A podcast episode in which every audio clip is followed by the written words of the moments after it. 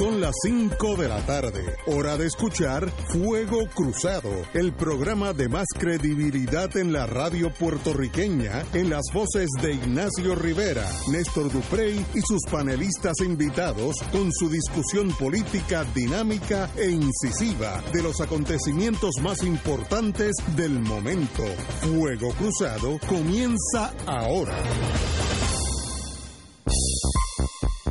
Muy buenas tardes amigos y amigas de Fuego Cruzado. Estamos ahí hoy en un día colorido, bonito. El sol está radiante, precioso como siempre. Puerto Rico, ese sol caribeño no, no, no le gana a nadie. Y estamos aquí empezando a disfrutar de un jueves. Lo bueno del jueves es que ya el, el viernes está casi por ahí. Marilu está entrando muy buena está vestida de abogada, el uniforme. Usted venía de corte, ¿verdad? Estoy disfrazada, sí. Sí, sí, de abogada. Los abogados tenemos un uniforme. Yo le llamo el... Sí, es verdad. Eso se llama en las Fuerzas Armadas Dress Blue. Es el uniforme de, de ceremonias oficiales. Con el que le damos alimento a los lavanderías. Así, exacto, el Dress Blue. Así que ese señor acaba de venir de un tribunal, espero que le haya ido bien, porque en los tribunales siempre pasan dos cosas, a favor o en contra, pero siempre pasa algo. Así que bienvenida, María. Gracias, gracias. Saludos a todos los que nos escuchan. Oye, eh, de verdad que la vida es interesante y uno desarrollar eh, la capacidad de analizar las cosas que pasan, pues eso en sí es una gran aventura el cabildero Elías Sánchez Sifonte y el publicista Edwin Miranda se niegan a entregar sus celulares en el departamento al Departamento de Justicia de Puerto Rico como parte de la investigación del Telegram Gate porque no quieren autoincriminarse, según sendas mociones radicadas hoy en, en el Tribunal Superior de San Juan. Ambos estaban supuestos a acudir hoy a las 9 a la Unidad de Crímenes Cibernéticos de Justicia de Puerto Rico para entregar sus teléfonos como parte de la investigación sobre el, chat famoso que le costó la gobernación al señor Rosselló y otros funcionarios de la administración. Ya otros funcionarios han tenido que entregar sus móviles para la pesquisa, incluyendo el secretario de Hacienda, Raúl Maldonado, quien lo hizo después de un tribunal que un tribunal autorizara una orden de registro con el mero acto de comparecer y producir el, el dispositivo móvil digital que se ordena entregar, el compareciente, sin conceder en esta moción dichos hechos, estaría implícitamente admitiendo el hecho de que el dispositivo existe, que está bajo su control y que es auténtico, igual que estaría autentificando toda la información que allí se encuentre. Las mociones dan cuenta de que el Departamento de Justicia se movió contra Sifonte y Miranda Reyes bajo apercibimiento de desacato el 9 de agosto, semanas después que comenzara la investigación del Telegram Gate y también después que se que le hubiera hecho un requerimiento de dichos participantes del chat. La citación fue dejada en suspenso por el juez superior Alberto Luis Pérez, quien concedió al a la Fiscalía 20 días para replicar por escrito las mociones radicadas por los licenciados José Andreu Fuentes, muy buen abogado de paso, y Kendis Pimentel Soto, representantes de Sánchez Sifonte y Miranda Reyes, respectivamente. Bueno, pues, señores, ahí hay una cuestión legal que tenemos que clarificar. Uno no puede levantar como defensa de autoincriminación y de eso en los tribunales federales hay cientos de casos. El hecho de que la fiscalía le pide una copia del, tipo de sangre que usted tiene, un pelo, el pelo, eh, eh, el color de los ojos, ¿sabe? El autoincriminarse es que usted con su boca admita los hechos, pero el hecho de que usted es como usted, una foto mía, no es autoincriminarme, porque una foto mía soy yo. Por tanto, si hay un crimen, no es, no es, no está limitado la Fiscalía Federal en pedirme una fotografía mía para yo, ellos enseñársela al que sea, a ver si esas, si esa persona que estuvo allí fui yo, fui yo o no. Así que la autoincriminación es personalísima. Yo no, no me puede requerir el Estado que yo admita nada. Ahora, el Estado me puede pedir que yo done la sangre, que yo dé un mechón de pelo para que ellos constaten si ese soy yo o no. Y ahí no hay protección. Esa eso está decidido hace 40, 50, 60 años, pero los abogados que son muy competentes saben que si dilatamos eh, la investigación, esa puede ser la mejor, la mejor eh, defensa en estos sentidos. Y no hay duda de que ellos dicen que están errados cuando dicen que eso sería admitir los hechos. No, mire, usted, el teléfono suyo es suyo, no está admitiendo nada, pero es suyo. Si allí hay conversaciones conmigo, pues está la conversación conmigo.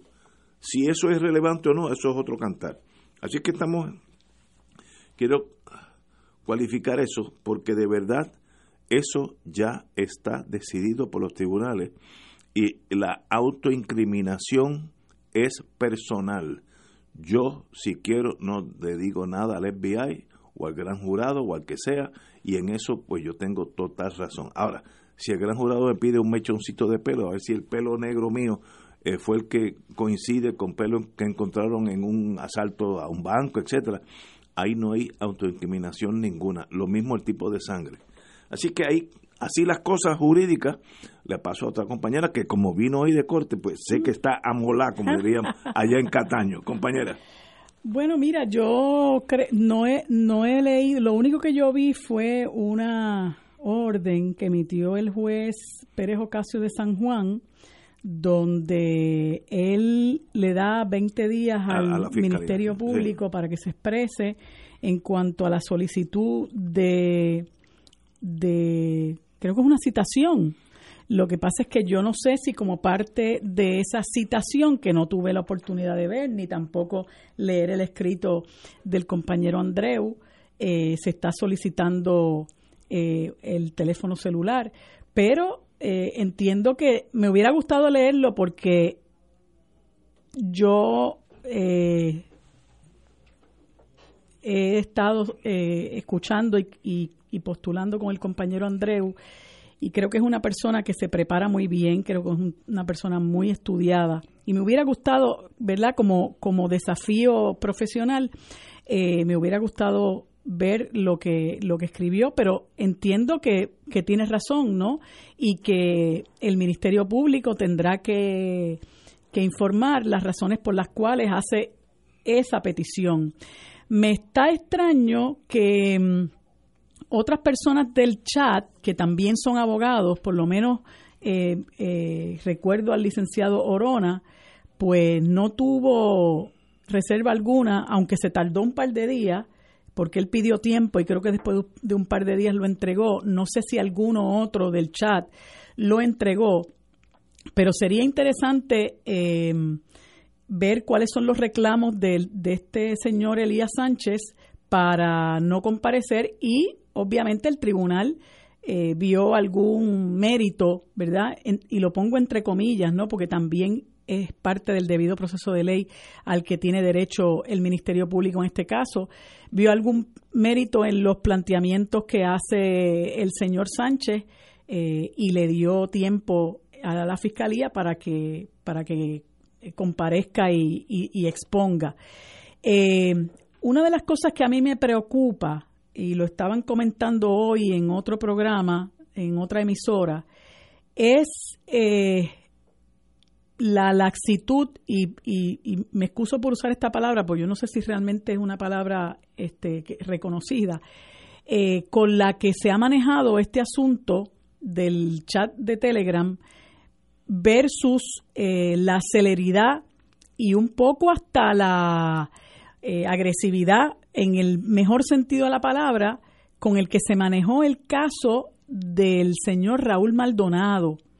Eh, y eso pues este llama un poco la atención. Yo no sé en qué medida, ¿verdad? Esto esto pueda eh, perjudicar esto que está ocurriendo pueda perjudicar las investigaciones eh, que se estén haciendo con relación a la posibilidad de comisión de delitos en cuanto a, lo, al, al, chat de Telegram, aunque el chat de Telegram está publicado, está reconocido por lo la mayoría de sus participantes, eh, pero si prevalecieran eh, los planteamientos del señor Sánchez que se niega a entregarlo, este, pues habrá que utilizar lo que sí ya es, ya es público, ¿verdad? Y evaluarlo para determinar eh, qué es lo que se puede someter con esa pieza de evidencia. Yo, mm, pues, debo decir que en este caso estoy un poco prejuiciada porque yo eh, creo que, que, Elías Sánchez es una de las personas más repudiadas en, en nuestro país en este momento, eh, pero como abogado uno hace los planteamientos que entiende que debe hacer en beneficio de su cliente, eso es algo que muchas personas no entienden, pero eso es lo que se exige de nosotros cuando juramentamos defender la profesión. Nosotros tenemos que defender los intereses de nuestro cliente con diligencia, con rectitud, con responsabilidad. Eh, y, eso y eso hay que verlo de esa manera. Hay que ver entonces qué, qué, qué plantea el Ministerio Público y qué resuelve finalmente el juez. Yo estoy, puedo indicar sin, sin que me tenga la menor duda, que el señor Sánchez y Fonte tiene un abogado de primera línea, eh, que el compañero Andreu, lo he visto en corte, una persona muy, muy competente, así que por, por jockey no se puede quejar el caballo. Ahora, la cuestión jurídica es incuestionable, a la larga tendrá que entregar el teléfono. La fiscalía tendrá que decir, pues mire, esto es parte de una investigación donde hay una comisión de delitos, X, Z o Y, y por tanto esa, esa pieza de evidencia yo deseo investigarla y el tribunal a la corta o a la larga le va a conceder eso. Como uno es abogado también en lo criminal, una de las defensas en los casos es la dilación, como me dijo a mí hace muchas décadas un abogado americano excelente, Harvey Nachman, el mejor caso criminal es el, que, no, se, ve. Ese es el mejor. La mejor defensa es esa. Si uno nunca ha perdido un caso que no se haya visto, así que parte de la defensa de esos casos es que no se vea. Y eso, pues, yo entiendo eso y, a veces uno mismo lo hace. Así que Hay derecho a juicio rápido, pero no veloz. Exacto, exactamente. Esa cosa, sobre todo que pase el marullo de la emoción. A veces eso, si uno deja pasar seis meses, un año de un caso, el, aún el mismo jurado lo mira ya en otra perspectiva, porque ya, ya pasó la pasión. La pasión es muy mal para hacer justicia de un lado o del otro. Yo creo que también estos, estos señores Sánchez Sifonte y Miranda, ahora estoy mirando como abogado, desconfían de la pureza de la investigación, porque ahí puede haber rasgos políticos. También lo entiendo. Eh, aspecto que, que no existe o existe muy, muy rara vez en el mundo político, el mundo federal eh, investigativo, porque es tan impersonal el sistema, que si usted, usted cree que puede ser famoso, pero para el gobierno federal usted no es nadie. Yo me consta que hay una investigación corriendo que tiene que ver con estos mismos hechos de la corrupción y estas prebendas en lo federal. Cuando eso salga, si es que sale, pues estos casos pasan a un segundo plano casi irrelevante, porque el Estado, pues estoy seguro que prefiere que eso se vea en la federal, que es una de las desgracias de ser colonia, pero así es, una vez que los federales entran, que van a entrar ya mismo, pues ya todo se ve con diferente lupa. En, ese es el, no tengo problema alguno con el compañero Andreu defendiendo a su cliente, pero sé que es it's just a matter of time cuando el teléfono sea parte de la evidencia. El que quiera mi teléfono, mire, me lo pide por fax y yo se lo envío porque yo no tengo nada que me, que me trastoque la vida. Si eh, la Fiscalía Federal quiere mi teléfono, bueno, yo se lo llevo mañana mismo y, lo examinan, lo, examinan. Eh, yo tuve eso en una vista que vi cómo lo desarman y cómo sacan ese corazón, el cerebro de ese teléfono y aunque uno piensa que uno ha borrado un montón de cosas, ellos tienen forma de, averiguar qué está allí todavía. Así que por eso es lo malo de estos teléfonos, que es una un grillete al pasado y todo lo que usted envió o todo, lo que usted recibió, aunque usted crea que se borró, ahí está. Está ahí It's just a matter of time. Y yo lo vi como lo desarmaron y yo no me imagino cómo luego lo ponen en pieza porque le sacan las vísceras, como dirían en el campo, y luego la ponen y funciona el teléfono. Así que a esos técnicos, extraordinarios. Tenemos que ir a una pausa, amigos. Vamos a una pausa y regresamos with Crossfire. Fuego Cruzado está contigo en todo Puerto Rico.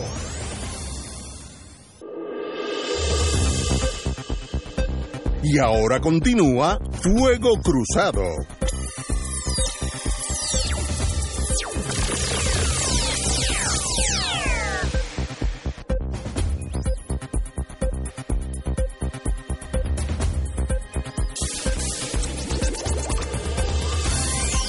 Regresamos, amigos y amigas de Fuego Cruzado. Estamos en espera del profesor y doctor en historia, compañero Néstor Dupré, que oye, puede ser parte de un fundraiser del Partido Popular, aunque no, ¿verdad? Él está en otra cosa ahora, pero antes yo lo hubiera puesto ahí levantando dinero, que creo que el Partido Popular ya levantó unos nueve mil dólares para poder pagar la, el agua y los sellos, así que por lo menos la quiebra no es inminente para el Partido Popular.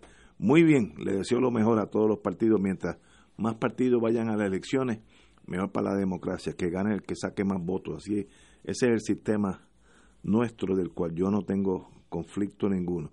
Si hay 25 como en Italia, y una vez yo estuve en Italia en unas elecciones hace muchos años, ya como, había como 34 partidos.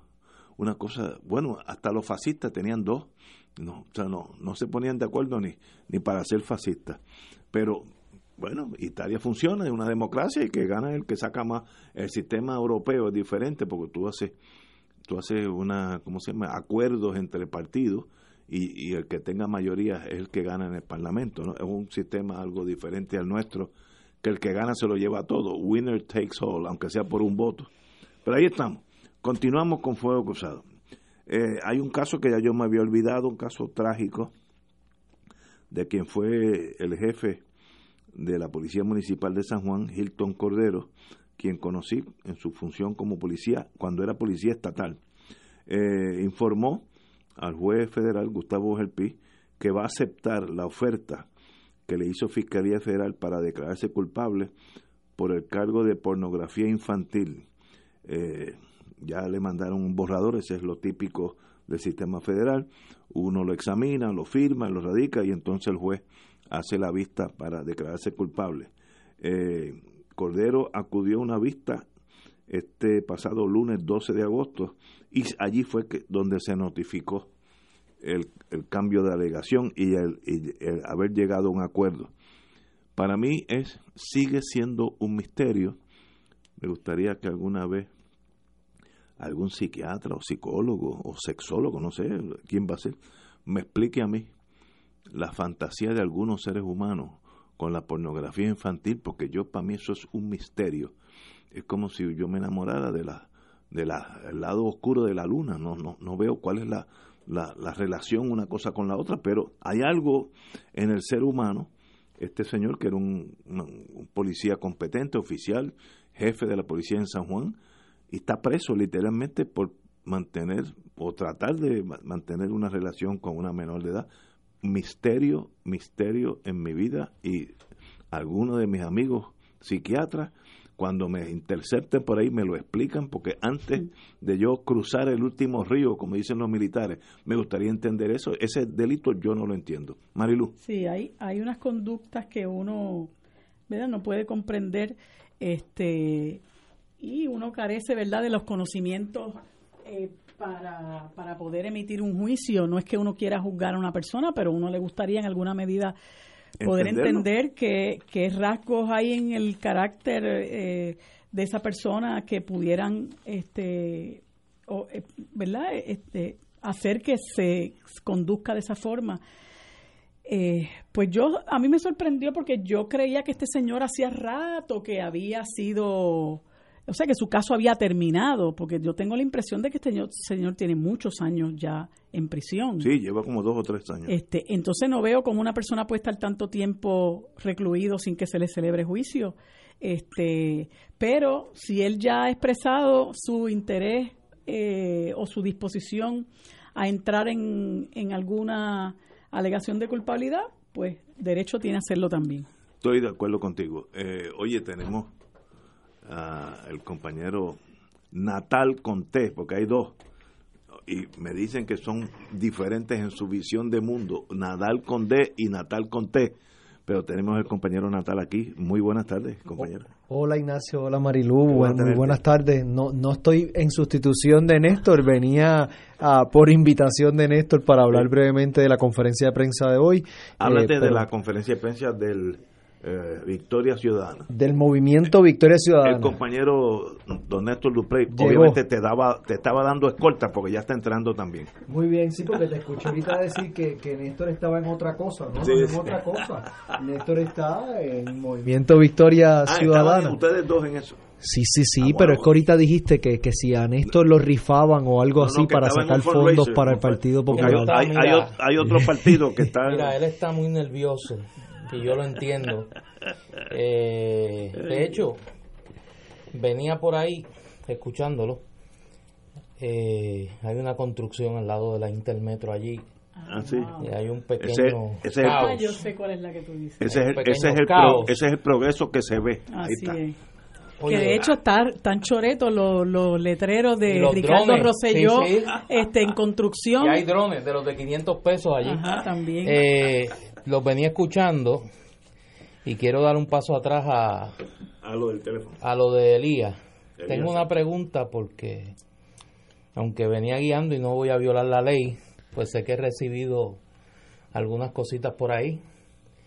Eh, obviamente, el teléfono de cualquier persona, como ustedes señalaron, guarda pues eh, no solo mensajes, mensajes, documentos, llamadas que podrían ofrecer información que al igual que un testimonio, si tú has participado en alguna actividad de carácter delictivo, te puede incriminar.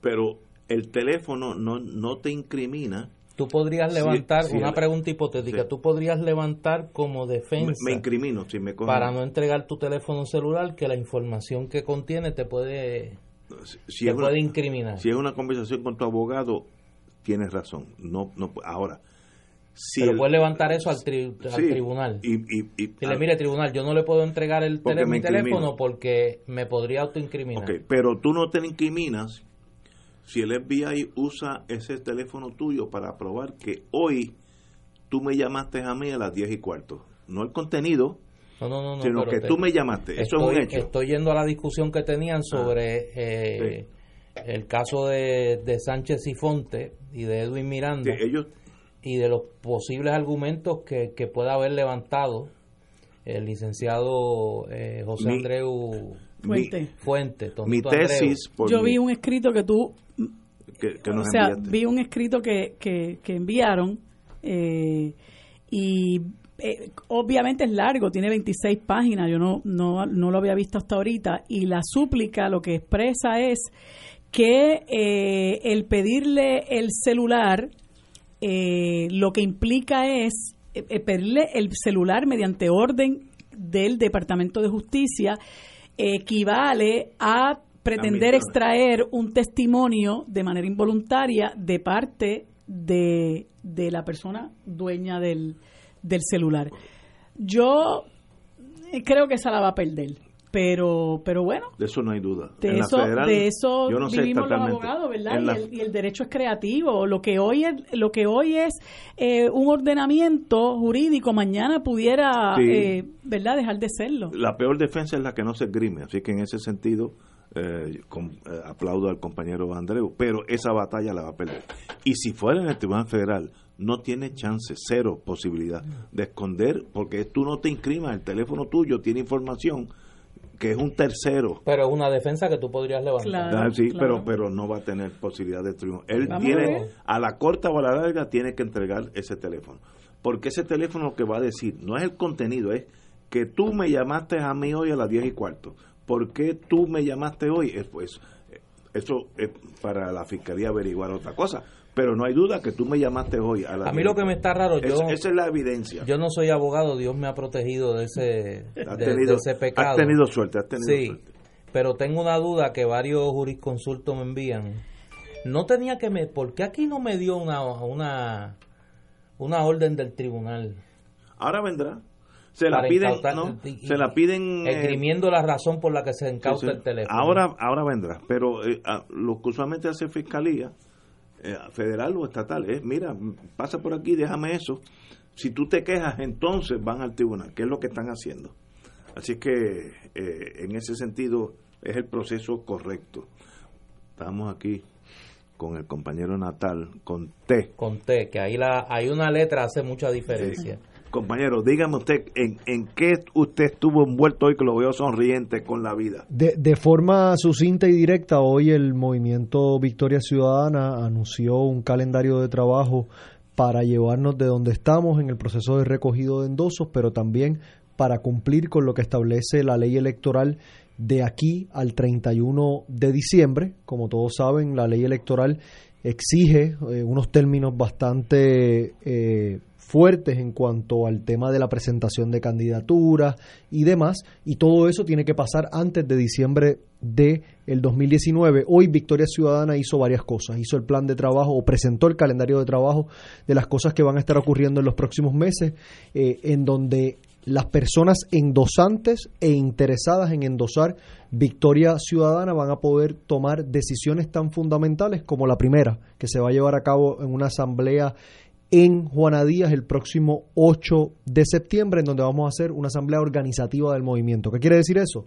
Que toda persona que sea endosante o interesado en endosar el movimiento Victoria Ciudadana va a ser convocado a esta asamblea para que seamos todos y todas los que decidamos cuál va a ser el modelo organizativo que escoja el movimiento Victoria Ciudadana. Eso va desde definir en qué consiste la membresía de Victoria Ciudadana, cuáles son las estructuras, cuál es la estructura participativa del movimiento, cómo nos vamos a organizar de manera territorial, por tema eh, y demás. Y lo que estamos buscando es que este movimiento, las decisiones fundamentales del mismo, las se tomen de forma participativa eh, y transparente con las personas que sienten afinidad con el mismo y a esos efectos hoy se anunció la convocatoria de esta asamblea, como ya dije, a llevarse a cabo el 8 de septiembre en el municipio de Juana Díaz. Porque, no es regional. Es de todo Puerto Rico, es de todo Puerto Rico. Eh, lo estamos haciendo en fuera del área metropolitana porque precisamente eso es uno de los reclamos que se ha hecho eh, por los simpatizantes del movimiento en distintas partes de Puerto Rico, que es importante que hagamos actividades en otros espacios donde la gente de San Juan como tú y como yo también eh, vayamos a esos lugares, eh, que también están ocurriendo muchas cosas muy importantes, que se están organizando, que se están reuniendo, que están conversando sobre sus necesidades inmediatas en su comunidad, pero también cómo participar en lo que está ocurriendo en el resto del país y por eso se está convocando esa Asamblea Nacional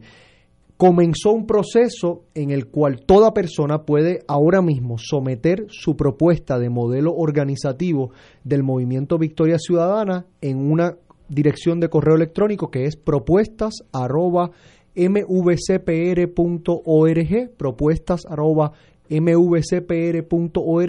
Esas propuestas tan pronto se vayan recibiendo, se van a estar haciendo públicas y durante las próximas semanas se van a hacer conversatorios en los ocho distritos senatoriales en donde Mariluz somete una propuesta de que ella cree que el movimiento se debe organizar con un grupo eh, coordinador, algún grupo intermedio y una base de asamblea. Y puede venir Néstor y dice, no, caramba, yo creo que además de esa organización de forma geográfica, debemos dar un espacio para que en ese espacio de asamblea hayan de forma permanente grupos comunitarios, grupos de temas eh, específicos como de trabajadores, de temas ambientales, y que esas propuestas se discutan en estos conversatorios y terminemos en una asamblea deliberativa en donde todas las personas endosantes e interesadas en endosar el movimiento puedan con su voto escoger cuál debe ser la asamblea que o el modelo que va a prevalecer.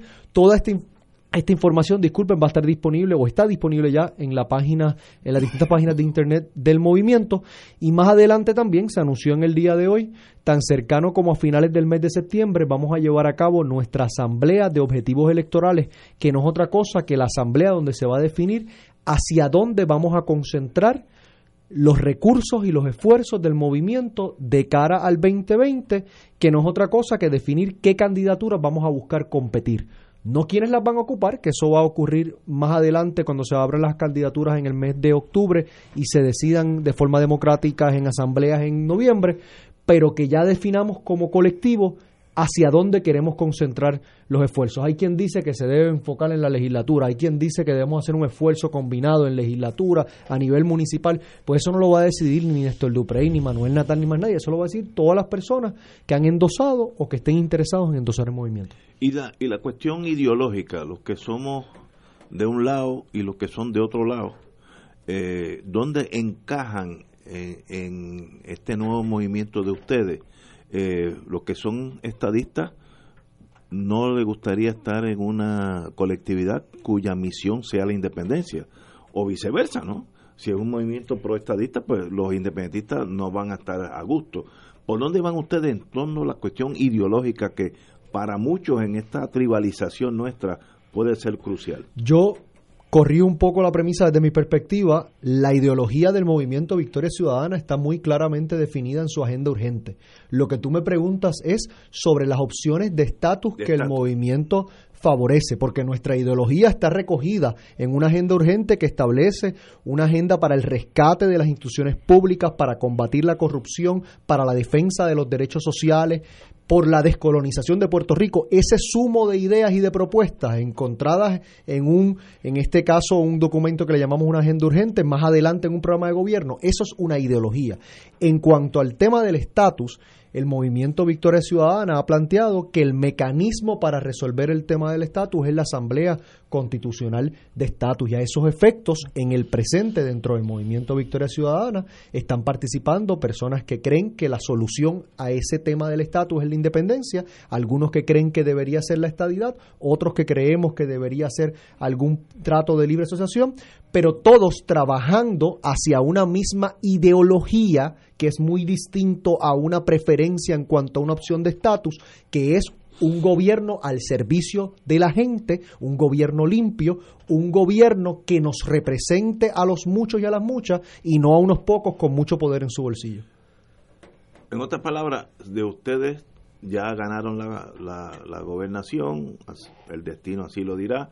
Eh, ustedes una vez en el poder llevarían a cabo una asamblea constitucional de estatus. Eso es así. Donde el pueblo entero votaría desde la derecha hasta la izquierda. Eso es así. Okay, okay, y ese, ese y, y, reconociendo que el tema de la descolonización de Puerto Rico es uno de los tres pilares del movimiento Victoria Ciudadana, siendo los otros dos pilares el rescate de las instituciones públicas y la reconstrucción social y económica del país.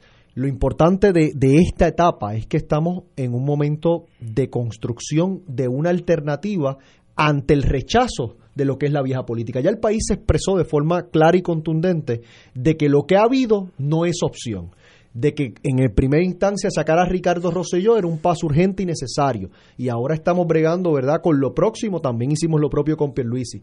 Pero si queremos, además de rechazar esa vieja política, sustituirla por una política que verdaderamente nos represente, necesitamos un instrumento que nos permita eso de cara a las elecciones del 2020. Algunos de nosotros hemos apostado a que ese instrumento debería ser un instrumento colectivo y eso es lo que pretende ser el movimiento Victoria Ciudadana. Hay otras discusiones dándose y esas discusiones son excelentes y qué bueno que se están dando. Hay personas que están hablando de las posibilidades de candidaturas independientes, hay otras personas que están hablando de la posibilidad de otros movimientos. Eso es bueno para este país porque rechazamos la vieja política que representan sobre todo los dos partidos que han tenido el privilegio de gobernar.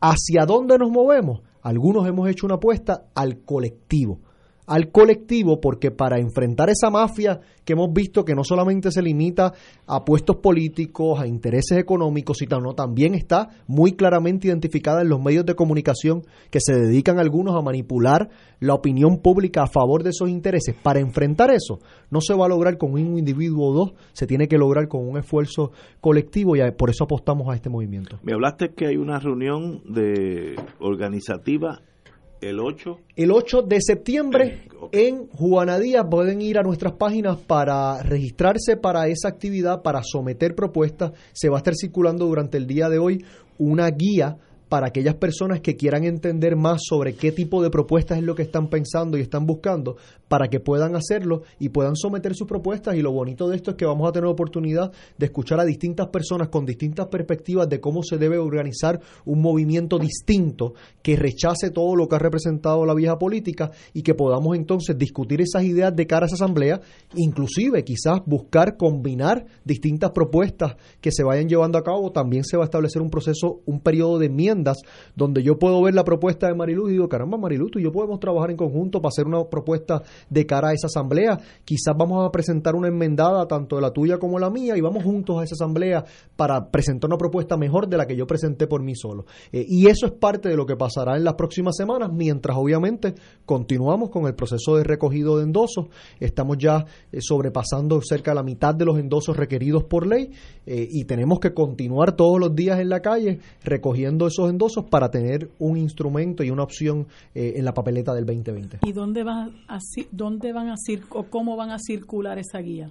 Las guías van a estar siendo circuladas a través de nuestras plataformas en las redes sociales y en la página web y también toda persona que esté interesada en conocer más información sobre el proceso de propuestas pueden hacer también llegar al email que se ha establecido, al correo electrónico de propuestas arroba mvcpr M, MVC Movimiento Victoria Ciudadana PR Puerto propuestas arroba. Propuestas arroba mvcpr.org.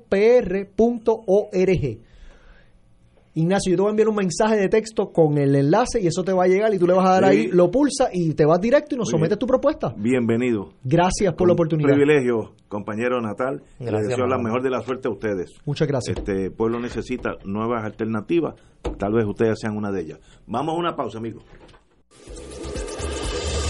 Fuego Cruzado está contigo en todo Puerto Rico.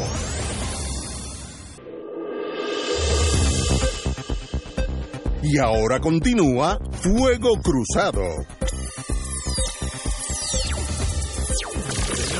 Señoras y señores, en estos días el, tema de la ética ha sonado, o, no sonado, tal vez eso sea el problema, y vamos a ver si podemos ayudar en esto.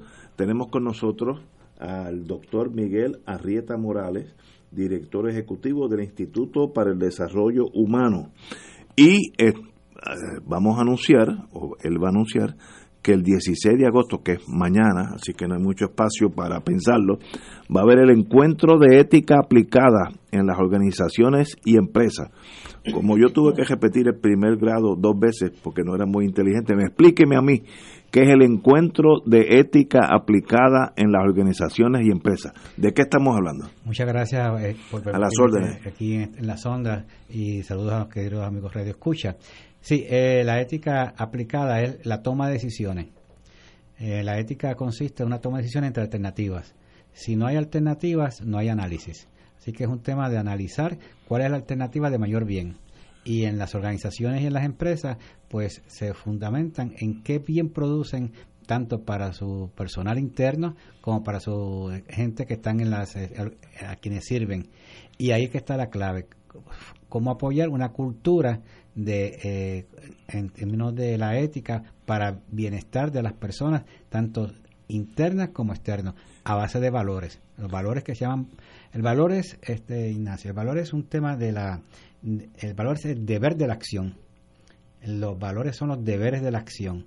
Y aquí lo que estamos buscando es que hayan unos valores que apoyen la gestión. A base de los valores se definen los propósitos y las metas y que sean valores para el potencial a las personas, se llama magnificencia, tanto el personal que está trabajando internamente, que desarrolla su máximo potencial, como el servicio que se presta hacia afuera. Todo el tema que está pasando en Puerto Rico es un tema de credibilidad, de confianza. Perdemos billones de dólares, está todo detenido, está todo trancado por varios años. Eh, lamentablemente, pues no lo hemos querido, pero se le dio la razón a Trump por todo el problema serio de ético que tiene el país. Y esto, pues, está muy bien que protestemos, pero también aquí traemos una propuesta. Hay, que protestar con, con una propuesta. La conferencia magistral es por el doctor Enrique Bellinger, presidente de Fundación de Valencia, España. Eh, hábleme de este señor. Sí, esto es una fundación que se creó hace 25 años, eh, que creó la doctora Adela Cortina, que es una eticista muy importante a nivel internacional, Ellos están en Europa y pues eh, han hecho el espacio y la amabilidad de estar con nosotros aquí en Puerto Rico. Esto lo venimos planificando hace más de 10 meses. Y bueno, coincide con todo lo que ha pasado en la isla. Así que eh, no es casualidad providencial que este señor venga a Puerto Rico, que se especializa en el tema de la ética en Europa y está con nosotros en, en este día de mañana. Y va a ser la conferencia magistral, la primera conferencia y es una persona que trabaja la ética en las organizaciones y en la empresa. ¿En dónde va a ser esta reunión? Aquí cerquitita, en el Colegio de Ingenieros de Aquí al lado. Aquí al ladito, aquí en, en la sede de aquí de Torrey del Colegio de Ingenieros y Agrimensores. ¿A qué hora? Empezamos a las 8. Muy bien. El registro y terminamos a las cuatro y media. Esto está acreditado para estudios continuos con las cooperativas, todas las, por COSEC, como 5.5 horas todos los empleados de gobierno también pueden beneficiarse con horas crédito de estudios continuos y, sobre todo, todos los profesionales de la salud. Y aquí también está respaldado por 10 colegios profesionales, como son los específicamente los colegios de ingenieros agrimensores, más los arquitectos y otros colegios que están detrás, colegios de cirujanos, dentistas y así demás. Tiene seis horas contacto aprobada para ingeniería y agrimensura. Sí. Así que cubre a COSEC, y eh, ingeniería y agrimensura. Y, las, y los profesionales de la salud. Y el distinguido amigo José Alameda, economista de renombre, también estará con ustedes. Sí, va a estar con nosotros. él va, la tesis de él, que, es la que se obtuvo cuando nosotros trabajamos allá en Inglaterra, es que no hay país que pueda tener progreso sostenible si no estás, si no tiene un fundamento en valores porque todo lo que hay es prácticamente la inmediatez, lo, eh, lo que deslumbra y se piensa que es progreso más concreto, pero realmente el que sea sostenible un país tiene que tener un sustrato, una, un fundamento de valores éticos para que sea continuo. Y ese es la, y ese la, y ese y terminamos ese día con el doctor Alameda que es amigo, muy amigo de la fundación. Estamos aquí. Pues para nosotros un privilegio tenerlo aquí, eh, doctor Miguel Arrieta Morales, eh, director ejecutivo de Instituto para el Desarrollo Humano. Y esta reunión es mañana a las 8 en el Colegio de Ingenieros, que es aquí. Si usted llega a Radio Paz, ya llegó, porque literalmente queda a pasos y la, placita de Rupert, algunos amigos míos estarían más bien orientados por eso, eh, también en la placita de Rupert, fue un privilegio tenerlo aquí, doctor, y le deseamos la mejor de la suerte. Y esto de ética en nuestra vida, eh, la falta de ética la estamos viendo diario. Yo creo que este programa eh, necesita también este eh, darnos cuenta que eso está mejorando, porque uno de los problemas que tenemos es que parece que estamos examinando una jungla donde todo el mundo tira por su lado sin dirección de un país. Así que privilegio tenerlo aquí, don doctor Arrieta, y estamos a sus órdenes. Sí, es una, es una herramienta de vida. Tenemos que ir a una pausa, amigos, y regresamos con Fuego Cruzado. Fuego Cruzado está contigo en todo Puerto Rico.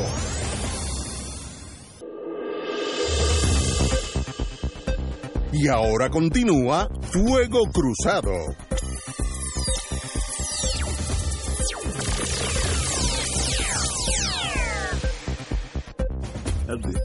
Regresamos. regresamos amigos a Fuego Cruzado. Antes que todo, a las 6 de la tarde estamos supuestos a tener aquí el compañero Roberto Prats, uno de los candidatos a la gobernación. Vamos a tenerlo aquí a todos los candidatos de todos los partidos eh, para la gobernación uno a uno. Eh, tropezamos literalmente en esta estación con Prats, así que ahí mismo yo la arresté para este jueves. Y el próximo jueves tendremos a alguien. Yo oí ahora por la radio que Zaragoza acaba de indicar que sigue con mira a ser gobernador, así que está en la lista mía y ese no se escapa porque es mi amigo y mis amigos tienen ese problema que yo los persigo. Yo sé dónde janguean por las noches también. Así que toda la semana tendremos uno si el Señor así lo desea. Mira, déjame antes de que se me olvide, ¿verdad? Eh, yo quiero agradecer a todas las personas que se dieron cita ayer en la Casa Soberanista, que tuvimos una excelente charla sobre el mapa de calificación que pretende aprobar la Junta de Planificación. Eh, estuvimos con el planificador eh, David Carrasquillo, que es vicepresidente de la Sociedad Puertorriqueña de Planificación, el arquitecto Pedro Cardona, que ayer supe también que es planificador también, excelente, eh, y el amigo querido eh, José Tato Rivera Santana. tuvimos casa llena y quiero aprovechar para invitar a todos esos que estuvieron allí, a todos los que nos escuchan, a que mañana a las 3 de la tarde se den cita en la Junta de Planificación para comenzar una lucha en contra de la aprobación de este mapa de, de calificación. Eh, y, la, la eh, actividad que tuvimos ayer, el foro que estuvimos ayer está en Facebook, en la página del Movimiento Unión Soberanista.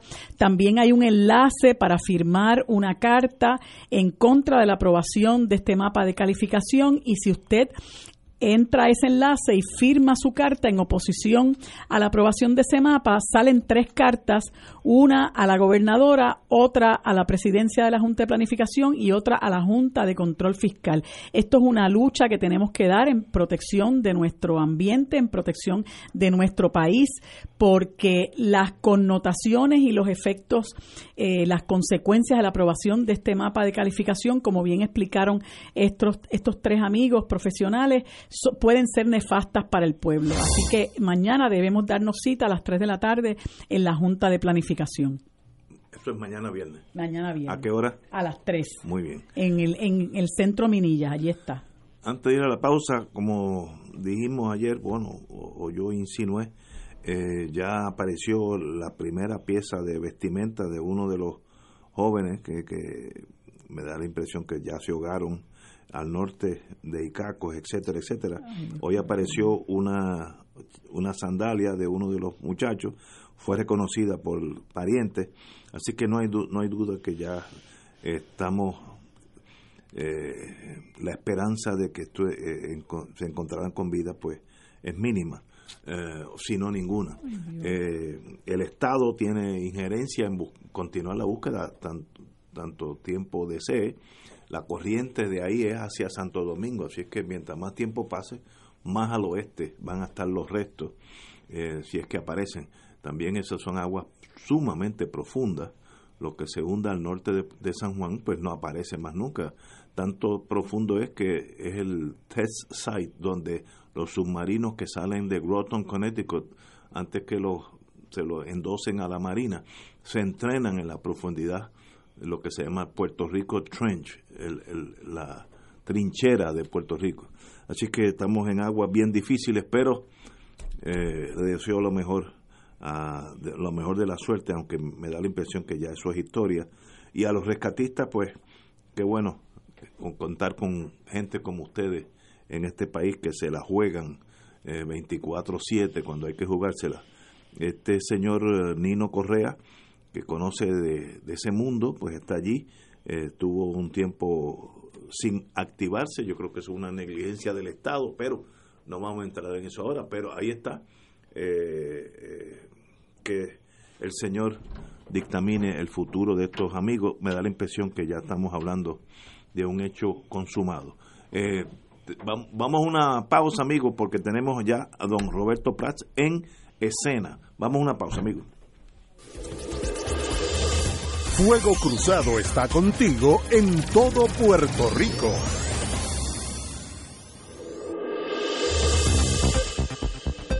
Y ahora continúa Fuego Cruzado.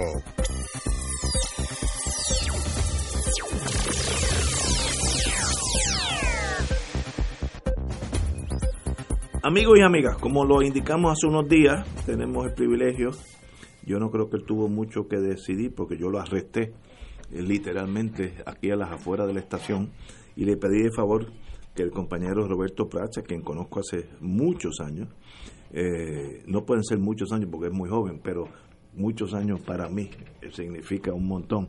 Pero Roberto, qué bueno tenerte aquí. Bienvenido a Fuego Cruzado. Gracias Ignacio, un placer estar aquí con ustedes. programa que escucho hace muchos años y, y lo sigo en la medida que siempre pueda. Eh, pero sí, me arrestaste en el pasillo y me dijiste, ah, ¿cuándo es que tú vienes? Pues el, jueves y aquí estoy. Así que, gracias a ustedes por la invitación y por tenerme aquí. Como tenemos tiempo, vamos a tomarnos un, tiempito para que la gente te conozca. Tú eres donde naciste, en, vamos a empezar de, cero. ¿Dónde nació usted? Yo nací en el Hospital Presbiteriano. En el condado. Eh, en un 28 de septiembre de 1966 y del hospital fui a Trujillo Alto a Round Hills, donde viví mis primeros 27 años. Eh, Round Hills es una, una urbanización de esas que construyeron en lo, en lo, a principios de los 60. Allí había una calle Hortensia, que es donde yo me crié, eh, matrimonios jóvenes, eh, mayormente clase media, media baja, trabajadores, mudaron ahí con sus familias, hicieron ahí sus familias y, de ahí pues de mi calle salieron muchos jóvenes profesionales que echamos para adelante. Este, yo de Trujillo Alto pues estudié en la escuela pública de, del casco del, del pueblo de Trujillo Alto, la Medardo Carazo. ¿Estudiaste escuela eh, primaria en Trujillo Alto? No, primaria estudié eh, aquí en Atorrey, en el Colegio Espíritu Santo, y después de la recesión de los años 70, eh, pues hubo cambios. Y, y, yo, pues, mis hermanos acabaron allí, yo acabé en la escuela pública de Trujillo. Mi hermana pequeña también estudió aquí en la, en la pública. Obviamente, como de, como era abogado, estudiaste Derecho, pero ¿dónde estudiaste universidad primaria? Primaria fue en la Universidad de Cornell, en, en Ithaca, New York. ¿Cogiste frío? Mucho frío. Sí, y luego, pues, vine acá a Puerto Rico a estudiar las leyes aquí, en la Interamericana. Eh, hice un año, un, semestre, eh, mientras estuve en la Interamericana en la Universidad de Georgetown, que cogí Derecho Internacional y Derecho Ambiental, que era algo que estaba de moda en aquel momento. Eh, y ese y, desde entonces he sido abogado desde 1994. Yo hace como un tiempo, no sé si recordarás que yo tropecé contigo en corte. En corte nos hemos eh, visto unas cuantas veces. Dos o tres veces. Eh, así que obviamente tú practicas las leyes porque te, he visto allí. Así que voy a los tribunales, estaba ayer en los tribunales. Ganamos, y perdemos, como dicen. yo veo yo veo mayormente litigios civiles, litigios civiles de demandante y de demandado eh, tengo activos eh, unos cuantos casos en, en la Corte Federal. Eh, tengo un montón de casos activos en la Corte Local. he llevado casos pro bono. Mi primer juicio por jurado en la Corte Federal fue un caso pro bono que me, me designó la, la magistrada Vélez Ribé y fue un caso de derechos civiles que lo estuve litigando varios años y te voy a decir que en mi carrera de 25 años como abogado ha sido el momento de mayor satisfacción en mi carrera eh, haber defendido a una señora que no tiene recursos, llevar el caso a juicio con jurado y ganarlo. y eso fue para mí el, el, bucket list de abogado, fue haber pasado por ese proceso. Eh, pero sí, eh, eso que me ganó la vida. Y con ese análisis no quiero, algunos de mis amigos dicen que soy medio cínico, pero eso es mayormente exageraciones, eh, lo, sabe la compañera Guzmán. Con ese linaje y esa historia de triunfos en el mundo legal, en el mundo profesional, como, como dije al principio, te conozco como ser humano, es excelente. ¿Qué hace a nice guy like you deseando ser gobernador de Puerto Rico. ¿Dónde, dónde es que tú cometes ese paso en falso? ¿Qué hace un muchacho como tú que tiene todo sonriéndole caminar hacia esa jungla? Eh, eh, y, es, una pregunta muy, muy justa. Eh, Néstor me conoce más en la faceta de, la política porque hemos luchado en, en, muchas ocasiones del mismo lado de la, de, la verja, en lados, a veces en lados contrarios. Eh, pero nos conocemos hace mucho Pero nos conocemos, de hecho, desde que yo fui miembro de Proela eh, con Carlos Picarrondo y trabajé en la oficina del senador Marco Rigao. Eh, nos conocemos hace muchos, muchos años. Pues a mí me apasiona mi, la, la, cuestión pública y, el servicio público, pues por mami y papi, pues mami se graduó, perdóname, mami secretaria de gobierno, este, retirada, papi trabajaba en la telefónica y a mí el servicio público siempre me llenó. Y, es lo que me da satisfacción. Hubo, pues, mi última contienda fue en el 2004, que corrí para comisionado residente y por tres décimas de un por ciento, pues, pues no me dieron ese trabajo. Así que yo volví a mi práctica de, de lo que yo sé hacer, de litigio, y me fui a los tribunales a ganarme la vida. Y en el proceso, pues, mi familia creció eh, sé, eh, conozco a tu esposa desde chiquita. a mi esposa de chiquita. En mi casa son tres muchachos. Está Gabriel, Sebastián y Diego. Gabriel empieza empezó leyes esta semana. Eh, Sebastián va ya en año y medio empieza universidad y el chiquito pues tiene 13 años. Y pues eh, cuando el país, después de esa elección, pues eh, yo decidí pues dedicarme a mis hijos. Yo decía que el país tenía muchos políticos y mis hijos tienen un papá. Y pues me dediqué a ellos. Y, y ahora que ya están grandes, pues puedo yo volver a hacer lo que me apasiona a mí y que es luchar por las causas del país y que el país sea un mejor Puerto Rico. Eh, los momentos son bien difíciles y, yo creo que no pueden ser más oportunos para toda persona que quiera ayudar a Puerto Rico que dé un, paso al frente, eh, sea en un movimiento de ciudadanos, sea en un partido, sea en una candidatura independiente, sea detrás de unos micrófonos. Eh, yo creo que todos tenemos algo que aportar para que el país eche para adelante. Esto no es labor de un político, esto es función de todos los puertorriqueños. Y, y yo pues entendía que, y entiendo, que, vengo al proceso con, con más experiencia, eh, con, con, dirección de hacia donde yo entiendo que debe caminar Puerto Rico y, y, vengo de buena fe y voy a hacer el mejor esfuerzo, Ignacio, eh, con la esperanza de que salga bien. Si el país quiere otra ruta, pues yo soy pues, fantástico también pero, pero quiero darle, darme la oportunidad de, entrar en ese diálogo con el país, eh, que me conozcan, este, que entiendan lo que, por donde yo veo el, la salida o la ruta de salida de la crisis que vive Puerto Rico. Eh, y anterior a esta, esta ambición de llegar a ser gobernador de Puerto Rico, que yo creo que es una ambición noble que todos nosotros tenemos eh, en alguna esquinita de nuestro corazón, es, es, esa, ese norte. ¿Tú has estado en la política en algún puesto anteriormente?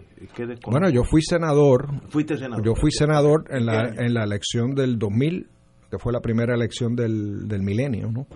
Eh, yo había trabajado en el servicio público con Rafael Hernández Colón en la Fortaleza, en asuntos federales. Eh, de ahí trabajé en el Congreso en Washington, de ahí fui a la oficina de Marco Rigao, eh, trabajé con Hernández Agosto, después empecé mi práctica de abogado en Goldman Antonetti y Córdoba, en litigio, y después de ahí Sila sale electa alcaldesa, yo me voy a trabajar con ella, y de ahí ella corrió para gobernadora y yo para senador, y los dos salimos. ¿Qué, posición tuviste en el municipio de San Juan? Eh, asesor en asuntos federales. muy bien. Que era lo que yo trabajaba. Así que no eres, no eres un neófito a la, al mundo político, has estado este, envuelto en ese. Y presidí el Partido Demócrata por 14 años. Ah, el Partido Demócrata de Estados Unidos. Eso es importante. Y me eligieron, fue el primer puertorriqueño en, en estar en la, en, la, en la junta directiva del Partido Demócrata. Eh, por los ocho años de, Barack Obama yo estuve en la, en la Junta de Gobierno del partido. Así que en el sentido de Estados Unidos eres del partido del ala demócrata. Como del ala demócrata soy soy liberal eh, y moderado en cuestiones económicas, pero bien liberal en las cuestiones de derechos civiles. ¿Cómo uno llega, una vez que yo, yo como yo desconozco ese mundo, cómo uno llega, uno una vez que uno dice, yo quiero ser candidato a la gobernación, de ahí para abajo, ¿qué pasa? ¿Qué, qué pasos hay? Eh, ¿Hay que poner tu nombre en una lista? O hacer qué eh, eh, una vez que lo dices, ¿qué pasa por ahí? Para mí, para mí fueron tres, tres cosas que a mí me movieron a, la determinación. Yo, yo casi había pensado que había cerrado ese capítulo en mi vida, pero llegó la Junta de Supervisión Fiscal, llegó Ricardo Rosselló, llegó el huracán María eh, y yo vi un proceso de una aceleración en el deterioro del país. La vi, la vi, la sentía. Eh, María, pues vi pobreza que yo sabía que existía, pero estaba burda en todos lados. Eh, vi un país sin, sin rumbo, un gobernador fanático, enfocado en un gobierno de estadistas para estadistas por estadistas. Era todo una obsesión casi compulsiva con el tema de estatus, eh, con la estadidad. Y, y esas navidades del 2017, yo tengo mi conversación con, con mi esposa y, los hijos y le dije, mira, yo, eh, si hay algún momento en mi vida donde yo voy a hacer esto, es ahora. Eh, y les de, déjenme explicarles cómo es que yo he llegado a esta conclusión y, y pues uno, pues encontrar la ruta de salida de la Junta eh, enderezando al país finalmente, eh, como dice once and for all. Eh, mi, mi, mi experiencia y, dije, mira, yo eh, creo que we can do better. el país puede estar mejor de lo que está. Y yo voy a darle una, una oportunidad a mi deseo de ayudar y como te digo, voy a echar el resto eh, con la esperanza de que salga bien. Y para mí la decisión más importante era la doméstica, ¿no? De, que mis hijos y mi esposa estuvieran contestes con la determinación. Y una vez, eh, para mí fue una decisión casi exploratoria, ¿no? Voy, lo quiero hacer, pero quiero ir a explorarlo. Eh, Héctor Ferrer era presidente del partido. Eh, él y yo almorzamos. Él me dijo que él tenía aspiraciones. Yo le dije, pues mira, yo voy a comenzar un proceso exploratorio y voy a empezar a visitar los pueblos. Eh, voy a empezar a reunir grupos de trabajo, voy a tratar de, descifrar un código de, trabajo para, para que Puerto Rico pueda salir de esta. Eh, y ahí yo empecé unos diálogos en los pueblos.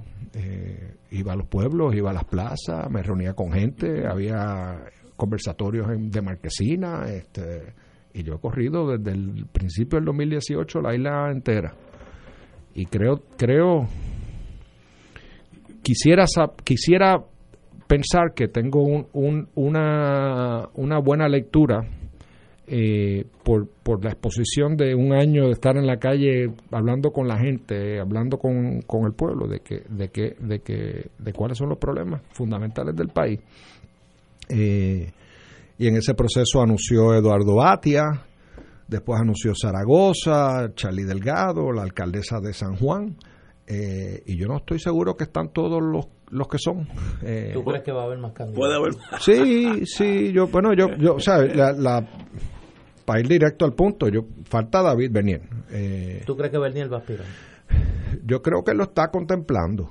Yo creo que lo está contemplando. Con eh, eh, mucho, mucho. En estos, en estos meses. Sí, fuimos hace poco juntos a ver la última función de Alexandra de casi casi primera dama. Fuimos juntos, nos sentamos juntos, después compartimos juntos.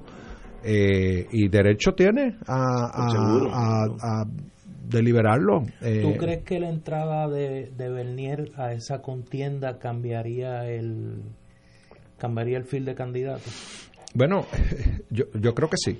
Yo creo que sí. ¿Tú te eh, retirarías? No.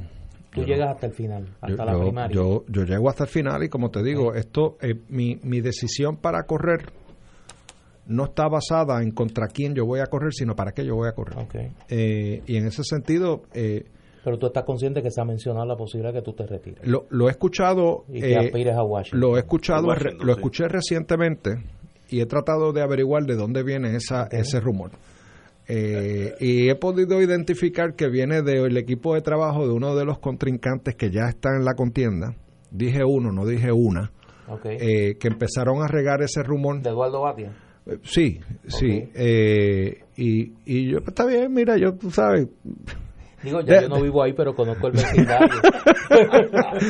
y, y yo, tú sabes, pues mira, yo no, yo no, yo no estoy para esa eh, eh chiquilladas. Que reen los rumores que quieran. Yo el día de hoy anuncié mi plataforma digital e integrando todo lo, lo, lo que es Facebook, Instagram, Twitter, eh, puse ya digitalmente lo que son mis puntos de, de, de programa de gobierno ya yo presenté una plataforma anticorrupción y voy a estar presentando una eh, para cada uno de los temas de las 17 metas de desarrollo sostenible de las Naciones Unidas, que es lo que voy a usar de bosquejo para... Esa es tu, hoja de ruta. Es la hoja de ruta. Eh, yo no he encontrado, en Néstor, una, una pieza de trabajo mejor confeccionada que el bosquejo de los desarrollos, de las metas de desarrollo sostenible de las Naciones Unidas es como el, es el programa de gobierno universal, con una adaptabilidad a cada país que lo quiera utilizar. En un momento dado en este programa yo comenté que los únicos dos candidatos, y en honor a la verdad, en aquel momento Eduardo Batia no había entrado a la contienda, que los dos únicos candidatos que tenían una presencia bastante constante en las reuniones de la organización del Partido Popular, Héctor estaba vivo, Héctor Ferrer estaba vivo como presidente del partido, eran Juan Zaragoza y tú. Y que tú estabas desarrollando unas reuniones que iba poco que mucha gente, pero iba gente, eras el único que estaba en, en, en la calle, como uno dice, eh, yo creo que podemos estipular que el Partido Popular no está en su mejor momento. para no entrar en, en, gradaciones, ¿no? Y, que tú, que si tú fueras a describir el estado del paciente, ¿cómo tú lo describes? ¿Qué tú viste? ¿Qué tú ves? ¿Del paciente del partido o del el país? El Partido Popular, no el Partido eh, Popular. Pues, pues, mira, y, y, y, voy a hacer, voy a hacer, sí, sí, sí. voy a hacer tan crudo como pueda decirte. Eh, a mí lo que me hizo popular fue la figura de Muñoz Marín. La estudié, no lo conocí, lo estudié. Digo, tú has escrito de él más que casi nadie que yo conozca. Eh, yo vengo de una familia de padres estadistas republicanos. Así es. Pero me promovieron la libertad de pensamiento siempre. Y, y yo llegué a mis conclusiones puramente filosófica. A mí me gustaba su filosofía de humanista, eh, inversión social eh, y cómo la creación de empleos y una economía robusta alimentaba unos principios de, de, distribución de ingresos, de justicia social. A mí eso fue lo que a mí me atrajo. Eso es filosofía. En un momento en el Partido Popular, nosotros fuimos reemplazando filosofía por ideología.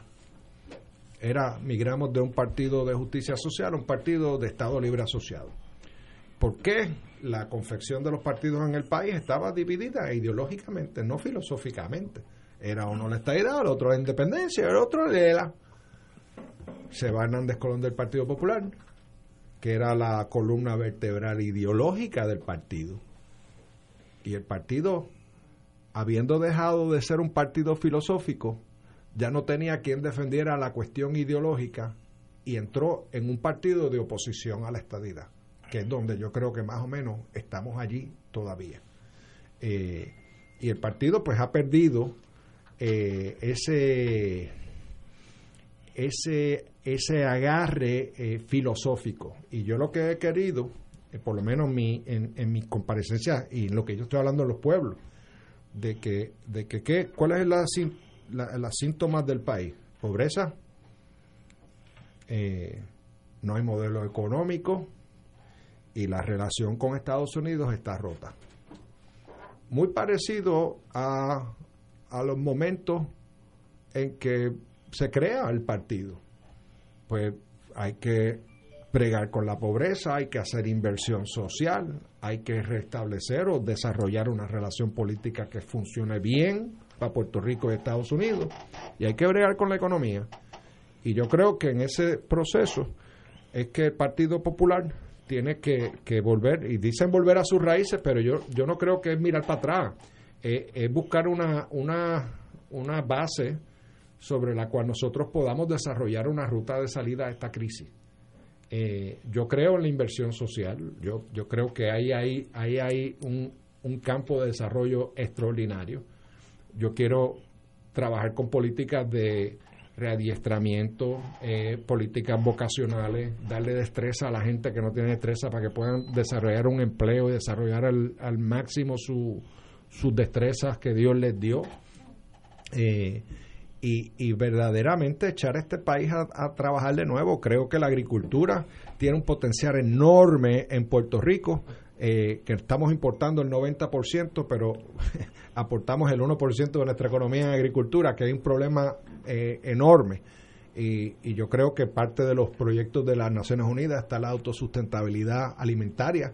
Eh, yo creo que la, agricultura moderna, industrializada, nos debe permitir mejorar eh, la capacidad de nosotros eh, poder producir más en Puerto Rico y consumir más en Puerto Rico y exportar más de Puerto Rico hacia, hacia mercados grandes como Europa, Japón, frutas tropicales, vegetales tropicales, y yo creo que ahí hay un campo de, crecimiento. nos quejamos mucho de las leyes de cabotaje, pero fundamentalmente nos quejamos porque le importamos lo que consumimos. Este, y pues yo veo una, una necesidad también, eh, Néstor, y si me lo permite, eh, me dices qué es lo que yo veo. Eh, y, y, hay gente que se ha reído de mí cuando yo digo esto, pero, pero lo quiero plantear más como una cuestión filosófica. De, que Puerto Rico tiene que privatizar el sector privado. De que, que no dependa de incentivos del gobierno. mira las primeras planas de hoy, mira las de ayer. Eh, el sector privado no puede depender del contratito de servicios profesionales que le da el gobierno. El sector privado tiene una función en una economía de mercado de asumir riesgo eh, financiero, eh, de crear empleo, de crear eh, riqueza al país para que cree una base contributiva más amplia. Eh, y, cada vez que yo veo eh, la acusación de los empleados fantasma porque le dieron contrato a una persona que esencialmente ejercía funciones públicas. El gobernador firma 80 millones de dólares en contratos antes de irse para darle contratos de servicios profesionales a personas que ejercen funciones inherentemente públicas. Y yo creo que nosotros, si es un asunto de que no hay personas en el sector público con esas destrezas, pues vamos a invertir y vamos a adiestrar a la gente y vamos a ponerlos a trabajar y no depender tanto el sector privado del gobierno, el gobierno tanto el sector privado y que cada cual haga su función en un market economy bien, bien robusta. Por ahí es que yo veo el, la, la, la síntoma, los síntomas del, los síntomas del, país y del partido. Eh, el partido tiene una crisis financiera seria. No pueden pagar el agua. No podían pagar el agua. Sello. Eh, acuérdate que estamos en un escenario donde hay cinco candidatos tratando de, de, alimentar sus campañas de recursos que típicamente aportaban al partido. A ustedes se le pidió, varias gente me ha preguntado, ayer cuando discutimos este tema y ahora con, con, con el hecho de que tú estés aquí, ¿a ustedes se le pidió que colaboraran con la deuda del Partido Popular? A mí no. A mí no, pero yo yo colaboré y, he estado pidiendo dinero eh, a través de las redes para, para pagar la deuda. Eh, yo hice mi, mi aportación. De hecho, cuando yo era miembro de la Junta de Gobierno y Héctor Ferrer era presidente, eh, a nosotros nos requerían una cantidad mensual. Una cuota. no era mucho, 60 pesos, 50 pesos mensuales.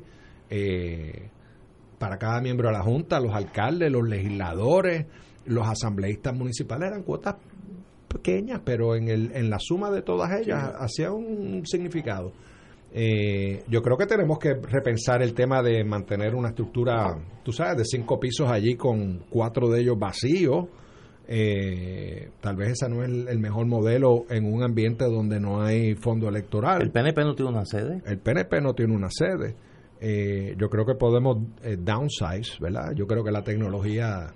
Digo, ¿tú sabes, ¿te acuerdas en aquellos momentos en el Partido Popular? Había un quinto piso que era una imprenta. Allí se hacían banderas, allí se hacían pasquines. Pero un eh, poco la última vez que yo estuve allí, que fue en la campaña de David Bernier, la mentalidad era esa. Era una la estructura de un partido, salvo la operación de la campaña en el cuarto piso, lo demás era un partido como del, siglo XX. Y, yo creo que ahí hay espacio para, para mejorar eso. Tenemos que ir a una pausa, amigos, y regresamos con el distinguido amigo y compañero Roberto Prats. Fuego Cruzado está contigo en todo Puerto Rico.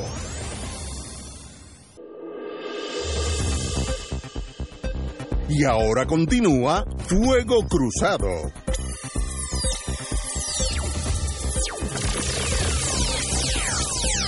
amigos, regresamos con Fuego Cruzado. Estamos aquí hoy, una especie de programa anunciado que vamos a tener todos los candidatos a la gobernación de todos los partidos y los que nazcan de aquí allá también. Así es que de vez en cuando traeremos a algunos de los compañeros. Tengo que por privilegio personal saludar a mi querida suegra, a Luli, que me ah, está escuchando. Vecina nuestra. Y me acaba de enviar un texto que nos está escuchando, así que Luli, esa es, mi, querida suegra. Amiga un abrazo. de décadas. Eh, nos quedamos en su candidatura a la gobernación. Eh, pasamos por su vida eh, de escuela primaria hasta la práctica del derecho. Ahora este detour, este riversazo que da volviendo al mundo político, que sabemos que una cuesta, un sendero lleno de, de, espinas, pero le deseo lo mejor de Y barrancos y trampas y, enemigos. Y, uno que otro traidor. Interior y exterior. Compañera, compañera Guzmán. Sí, saludos, licenciado. este, Yo lo escucho. Eh, y aunque nunca hemos tenido la oportunidad de conversar, pues yo más o menos he, seguido su, su, trayectoria y lo escuchaba cuando usted eh, comenzó su exposición. Eh, viene de, de, una urbanización que yo visité por mucho tiempo, porque tenía una querida amiga residiendo ahí. Eh, y lo escuché en un momento dado hablar de que, pues, en algunos momentos de su vida usted había dedicado, se había dedicado a algunas luchas pues yo creo que hemos estado en algunas luchas, pero del lado contrario.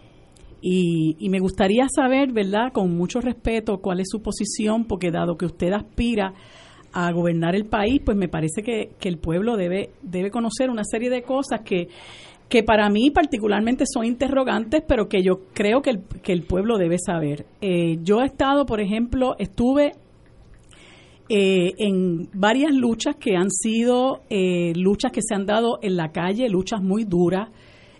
Particularmente comienzo con la primera, y fue la lucha en contra de la, entre comillas, venta del aeropuerto. Esa lucha lanzó a mucha gente a la calle, nosotros nos opusimos tenazmente por mucho tiempo a la enajenación de nuestro único aeropuerto internacional. Y, se le vincula a usted con, con eh, funciones que en cierta medida facilitaron el que esa transacción eh, se diera y nos gustaría saber eh, qué papel usted jugó y, y, cómo hoy día qué beneficio usted entiende que esa esa enajenación de hace ya seis años y medio ha beneficiado al país? ¿Cómo no? Y, es una pregunta justa y yo te la voy a contestar. Eh, yo fui uno de casi una poco más de una docena de abogados que trabajamos en esa transacción a favor de que se diera. Eh, yo trabajé como abogado del lado de Aerostar, eh, que era la compañía que se formó con capital de una entidad mexicana eh, que ya tenía cerca de siete aeropuertos en, en México y uno en la ciudad de Londres, eh, y parte de una compañía que estaba haciendo la inversión. Eh, y te, creo que tal vez la, la, manera de, para mí, marcarlo es si yo creo o no creo en esa transacción. Y yo sí creo en la transacción. Yo, yo, no, yo no me opongo a la privatización. tampoco veo que la privatización es la solución a los problemas en Puerto Rico. pero el retrato financiero del aeropuerto de Puerto Rico en aquel momento es que estaba eh, había una deuda de la autoridad de los puertos que había que pagar, que estaba a punto de irse en default. No había dinero para invertir en el aeropuerto. Las líneas aéreas estaban cancelando vuelos, ya no habían vuelos a Europa. Eh, había muy pocos vuelos a América Latina. Eh, era mayor American Airlines estaba por irse Iberia se había ido eh, y no había espacio de crecimiento porque no había capacidad de invertir. El aeropuerto estaba bastante dilapidado, con excepción de el, terminal A, que era el terminal de que usa JetBlue. pero fuera de eso, el aeropuerto estaba en muy malas condiciones. Esta transacción generó un capital inicial de un arrendamiento, no una venta, un arrendamiento por 40 años, generó una, un capital que permitió, eh, uno, abrir una ventana de retiro para los empleados de la autoridad de puerto, eh, permitió que se hiciera una inversión casi billonaria de remodelar el terminal A, el terminal B, el terminal C, el terminal D se cerró para efectos de futuros crecimientos del aeropuerto eh, se abrieron tiendas eh, de cosas de Puerto Rico, de café, de artesanía, este, y, el aeropuerto cogió otro, otro giro. Tal vez a, no a todo el mundo le gusta lo que es el aeropuerto hoy, pero en mi opinión, si tú comparas el aeropuerto como estaba en aquel entonces y como está hoy, pues Puerto Rico hoy tiene un mejor aeropuerto Ahora tiene vuelos directos a, Europa, varios de ellos. Va a Alemania los sábados, eh, va a Madrid dos o tres veces en semana. Hay vuelos a Colombia cinco a la semana. Eh, hay vuelos a Oslo, hay nuevas líneas aéreas que están abriendo en Puerto Rico, expandiendo, y yo creo que en ese sentido pues se, crean, se han creado empleos, se han creado actividad económica, eh, y el aeropuerto está hoy eh, más presentable de lo que estaba en aquel momento.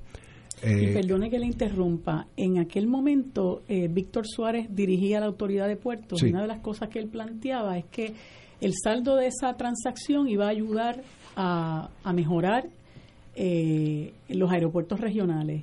Y no sé, yo, ¿verdad? Se lo digo desde mi perspectiva de, ciudadana. Eh, yo no, no le veo todavía el, el gran beneficio a esa enajenación y no veo ese despunte de los aeropuertos internacionales que en aquel momento eh, Víctor Suárez le prometió al país. Bueno, ahí eh, los aeropuertos regionales que hay, hay uno en Fajardo, hay uno en Aguadilla, hay uno en Ponce. Eh, el de Ponce ha mantenido su funcionalidad con vuelos mayormente de, Copa y de, y de JetBlue, igual en Aguadilla. Eh, el que yo te diría que ha tenido mayores, eh, yo te diría, problemas en desarrollarse es el de Ceiba eh, mayormente porque es una pista mucho más grande que ninguna de las otras pistas que hay aquí en Puerto Rico. Eh, y, ese aeropuerto pues era un aeropuerto de uso militar eh, y nunca se le ha dado un uso diferente. yo sí,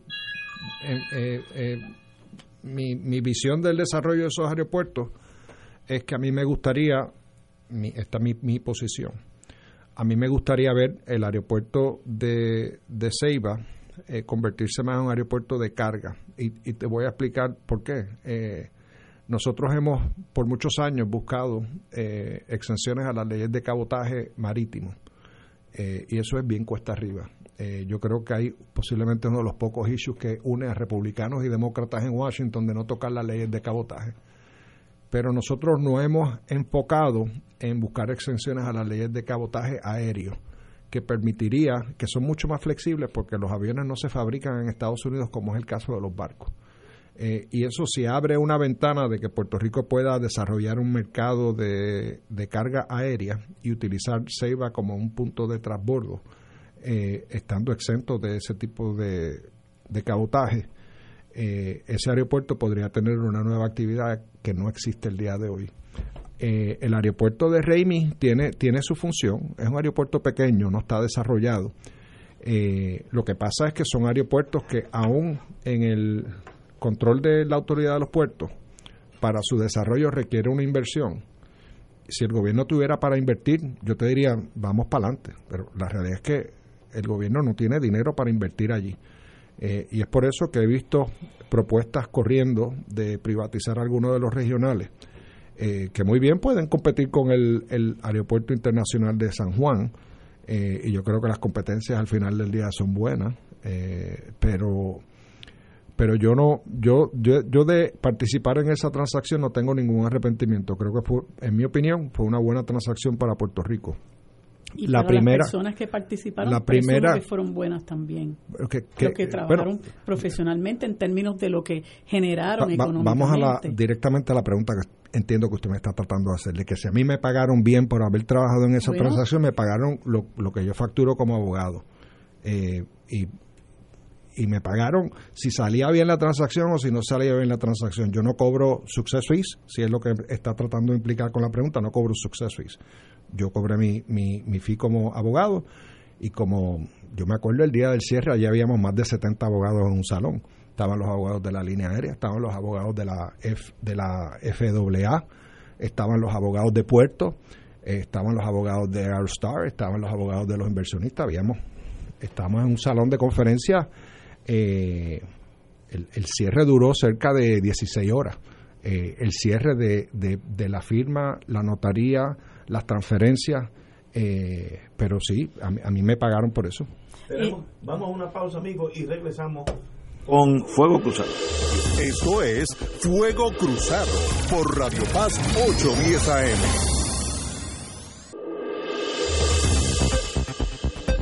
Y ahora continúa Fuego Cruzado.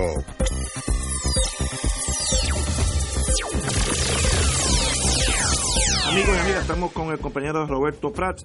Estábamos hablando de su aspiración a la gobernación de Puerto Rico. Está aquí eh, contestando la pregunta de este de estos tres amigos de él. Eh, una de las cosas que no hemos tocado, que tal vez eh, Marilu pueda tocarla, es de usted ser gobernador cómo manejaría la gobernación con una junta que es la que gobierna. Pero no eh, es la pregunta que tengo. Esa viene después. conseguimos con Mario. Oye, ese muchacho sabe, tú viste que él sabe.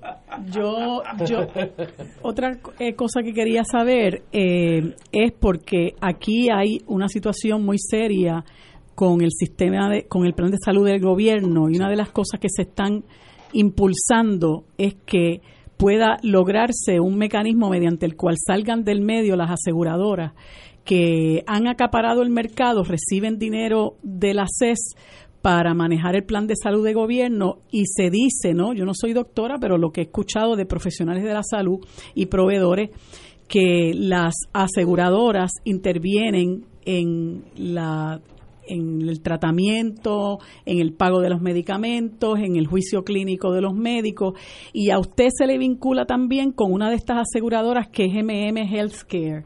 Eh, y lo que nos gustaría saber es cuál es su punto de vista con relación a esta lucha que hay de que las aseguradoras, de que, de que haya un plan de salud que saque del medio a estos intermediarios y que haya un plan mediante el cual es el Estado quien directamente le paga a los proveedores de salud. O sea, que sea un funcionario en ACES el que determine eh, cuándo hay una necesidad médica, que determine cuándo se le va a dar una medicina, un, un funcionario de gobierno Posiblemente, eh, pues, ¿verdad? porque no sé cuál es la diferencia entre el burócrata del, del plan médico de la compañía de seguro versus el que el que el, el funcionario electo, perdón, el funcionario público. Bueno, yo yo puedo concederle que, que hay personas que les gustaría que el gobierno les corra la salud.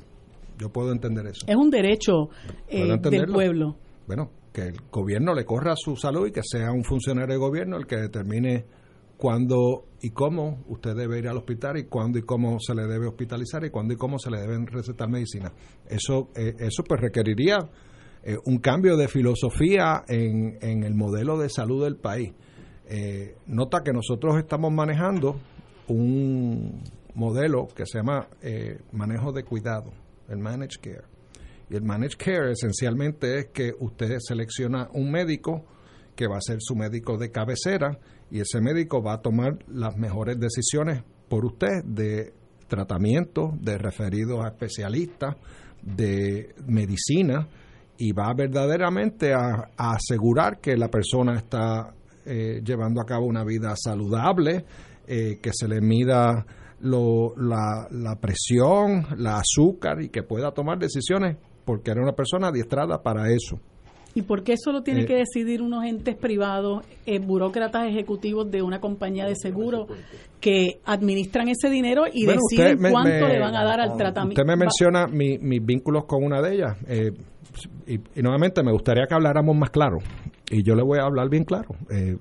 yo fui miembro de, de, la Junta de Directores, de asesora de directores de Triple M por 14 años. aprendí mucho de salud eh, cuando ya estábamos en el proceso de mi candidatura, yo renuncié a toda mi vinculación con la compañía para precisamente que en entrevistas como esta no trataran de amarrarme mis vínculos ni mis posiciones de política que puede haber una visión suya que se mantenga sí, la tengo, ¿no? la tengo y te voy a decir eh, y yo he cabildeado mucho este issue eh, cuando me dicen cabildeado sí yo he cabildeado y he cabildeado muchísimo en el Congreso porque yo creo que el problema más fundamental en Puerto Rico no, no es tanto el modelo de, de managed care. El problema fundamental de Puerto Rico es la, no tener los fondos para manejar un sistema de salud adecuadamente. Eh, yo te puedo decir que el mes de septiembre, en tres semanas, eh, va a caer el pareo del 100% federal en los fondos de Medicaid. Y que si eso ocurre y no hay un salvavidas federal, aquí vamos a tener un problema bien serio eh, porque no va a haber dinero para administrar el programa como tú lo conoces el día de hoy. Eh, te puedo ¿Y usted decir. No cree, perdone, ¿y usted no cree que si no hubiera estos entes intermediarios que se lucran del dinero que reciben, Triple S acaba de decir que recibió 30.9 millones recientemente eh, si ese dinero no tuviera que ser administrado por los intermediarios, podría dedicarse al tratamiento eh, y al servicio de salud. Vamos a poner en, perspectiva eh, qué es lo que hace una aseguradora. La aseguradora establece una red de proveedores, de especialistas, establece red de farmacias para poder maximizar la, el manejo y la costo efectividad de un sistema de salud. Eh, eso es un modelo. Usted no necesariamente tiene que estar de acuerdo con eso. Eh, antes en Puerto Rico eh, no había tarjeta de salud y habían CDT. Y usted iba a un CDT, iba al CDT de Puerto Tierra, se veía en Puerto Tierra, iba al CDT de la Wilson, iba al CDT que le correspondiera. y, y, pues ese es otro modelo, pero ese modelo dejó de existir en Puerto Rico.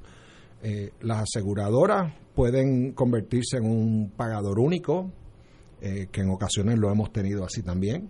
Eh, sencillamente procesan eh, citas médicas y procesan pagos a, la, a los médicos y procesan pagos a las farmacias. Ese es otra, otro tipo de modelo que se puede estructurar. Al final del día, es un issue de cuál sistema podemos nosotros pagar. a mí me gustaría estudiar la posibilidad de un sistema de seguro universal. Nosotros casi lo tenemos, casi lo tenemos. Aquí hay un grupo de personas en el país que son médicos indigentes. Esos tienen la tarjeta de salud. Tienes un grupo de personas que tienen plan privado y tienes un pedazo en el medio, son casi 400 mil. que, no tienen ni lo uno ni lo otro. Que no son suficientemente médico indigentes para tener el plan médico, ni son suficientes, ni tienen un sector privado para tener un plan privado. Y, y, hay, y si tú trabajas con esos 400 mil, pues puedes tenerlo más cerca de un sistema de seguro universal. Eh, eso se hace de varias maneras. Uno expandiendo los criterios de elegibilidad de mi salud o de vital. Eh, o puede requerirle eh, al sector privado que otorgue mandatoriamente eh, un plan médico con una cobertura básica para que todo ciudadano en Puerto Rico tenga uno. Yo creo que debemos aspirar a eso. Las aseguradoras compiten entre ellas. aquí hay una, a mí me, fíjate, yo vi, yo vi con buenos ojos, aunque no simpatizo con él, eh, yo vi con buenos ojos esta cosa de crear una sola región de, salud y que las aseguradoras compitieran y que la gente tuviera libre selección y que la gente pudiera escoger. Eh, y eso obliga a las aseguradoras a tener que hacer más con menos. Eh, tú dices que ellos ganan todo este dinero. El, bajo no, yo no lo digo, lo dicen ellos. Bueno, lo de Triple S salió hace apenas dos días. Triple S es una corporación pública eh, y ellos tienen que hacer esos reportes, pero bajo los contratos de ACES eh, están reguladas las ganancias, no pasan del 1,5% eh, del total de prima. En la federal también, en la federal hay una cosa que se llama el MLR, que es el Medical Loss Ratio, que requiere que el 85% de cada dólar, 85% vaya directo a pagos a médicos, a medicina y a tratamiento. 85%. El restante 15% es el, Administrative Loss Ratio, que es para administrar el plan. Y si sobra algo, que usualmente eh, estamos hablando menos del 1, 1,5%, pues eso podría ser ganancia. Pero para poder llegar a ese nivel de ganancia hay que ser sumamente óptimo en cómo se maneja la salud y tener buena data, eh, tener buenos criterios médicos. Eh, y hay unas compañías que hacen esto mejor que otras. Eh, y yo, eh, mi aspiración es, es que podamos tener el equivalente de un sistema de salud universal en Puerto Rico. ¿Por qué? Porque es consistente con lo que le dije aquí al principio. Los 17 metas de desarrollo sostenible de las Naciones Unidas, una de ellas es esa. Y yo creo en eso. Eh, y creo que tenemos que pelear la paridad. Una punto aparte, hablamos de abogados aquí. Pelear la paridad, ¿qué es eso al, al que no sabe? Bueno, ¿qué es paridad? hablamos de la corte, yo yo estoy eh, de, abogado, de amigo de la corte, en un pleito que tiene el juez El Pi, eh, donde estamos pidiendo que declaren inconstitucional unas disposiciones de la ley de Medicaid por el trato eh, discriminatorio, violación a la igual protección de las leyes en lo que respecta al trato hacia Puerto Rico. y yo creo que un ciudadano americano en Puerto Rico que necesita salud médica no puede tratarse diferente que un ciudadano americano de la Florida que necesita salud médica. Y es por eso que eh, la paridad ahí es buscar que se elimine el, la limitación estatutaria que hay en la ley federal de la manera en que le dan los fondos de Medicaid a Puerto Rico. Eh, nota que ese programa es un programa basado en necesidad, no en limitaciones. Eh, y en Estados Unidos eh, tú puedes tener un estado que tenga la necesidad y pues se le da a base de eso, una fórmula y se le da a base de eso. En Puerto Rico tiene un, un cap a 300 y pico de millones y una vez llega ahí, el gobierno de Puerto Rico paga el resto. Y nos gastamos casi 1.2 billones en salud al país al, al año, eh, mayormente fondos estatales. Eh, y yo creo que eso es discriminatorio. y, y, te voy a decir que cuando yo trabajaba en el Congreso era un muchachito y bregaba con eso, y ya ahora soy más grandecito y sigo bregando con el tema, eh, porque ese eso no se ha subsanado.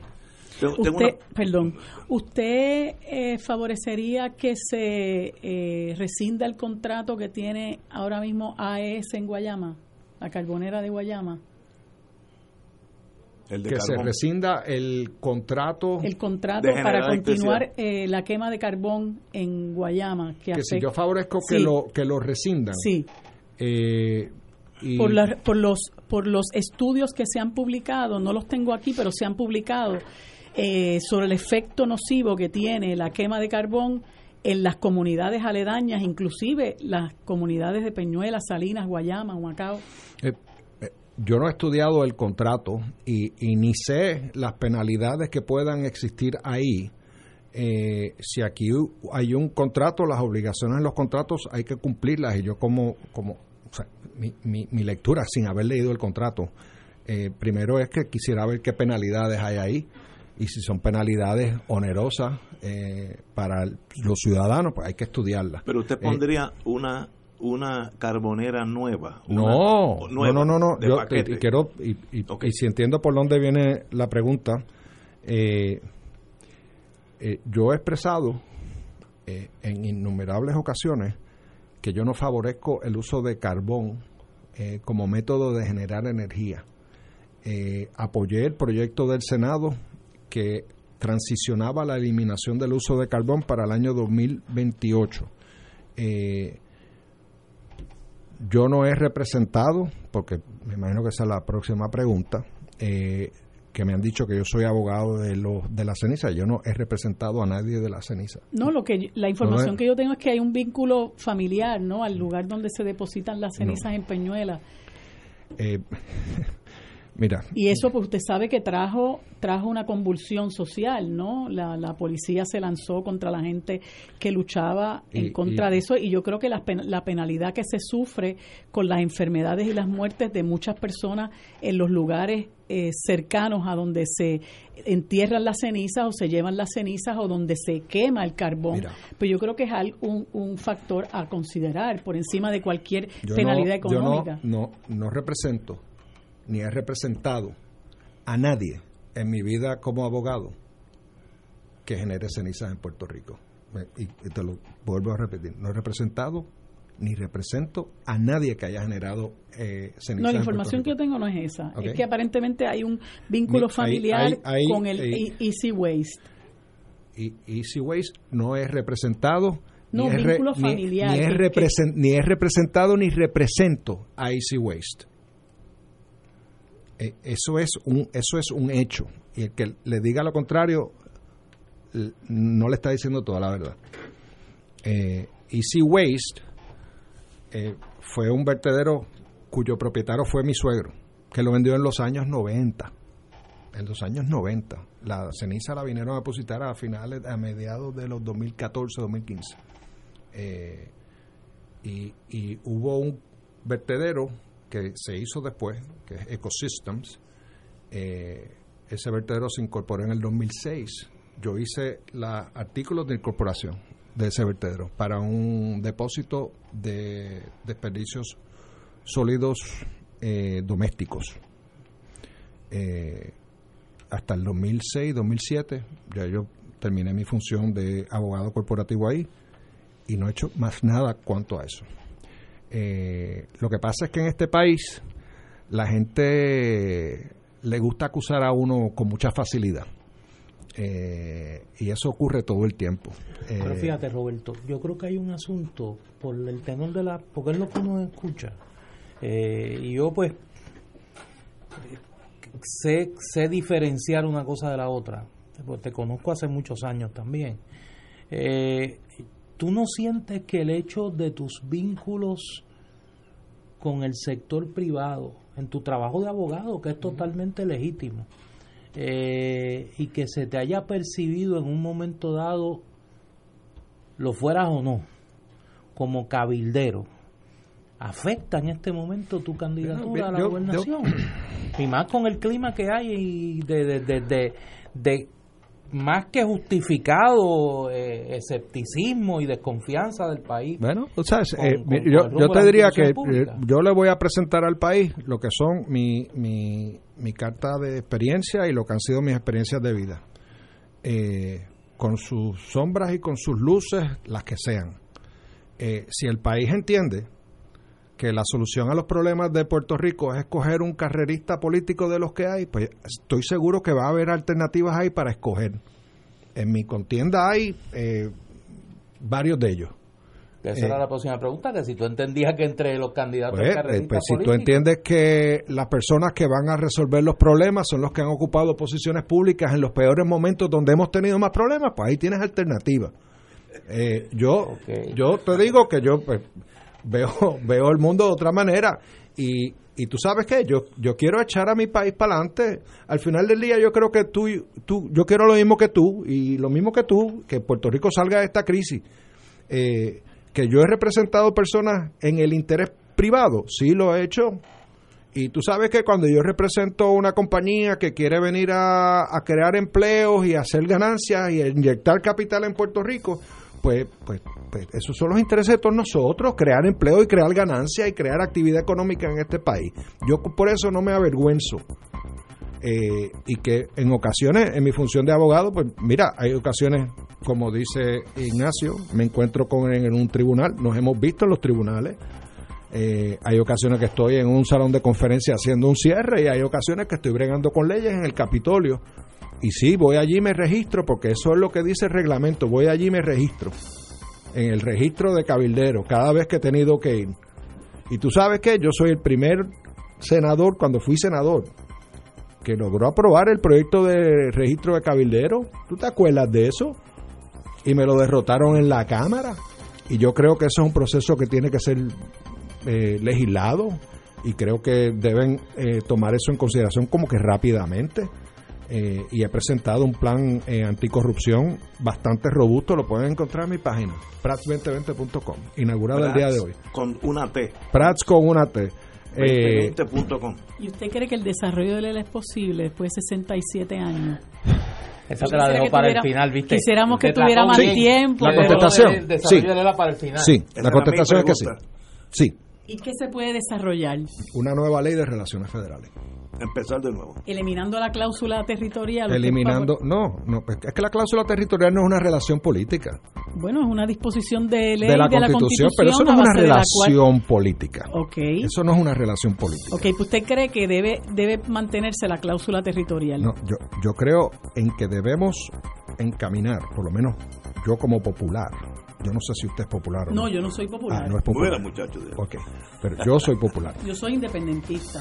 Me imagino que pensé que lo había. Línea de preguntas a mí no me gusta. Pero no importa. No me gusta adivinar. No importa usted. Eh, usted este... Eh, yo como popular y estado librista eh, pienso que la relación está, está fracturada.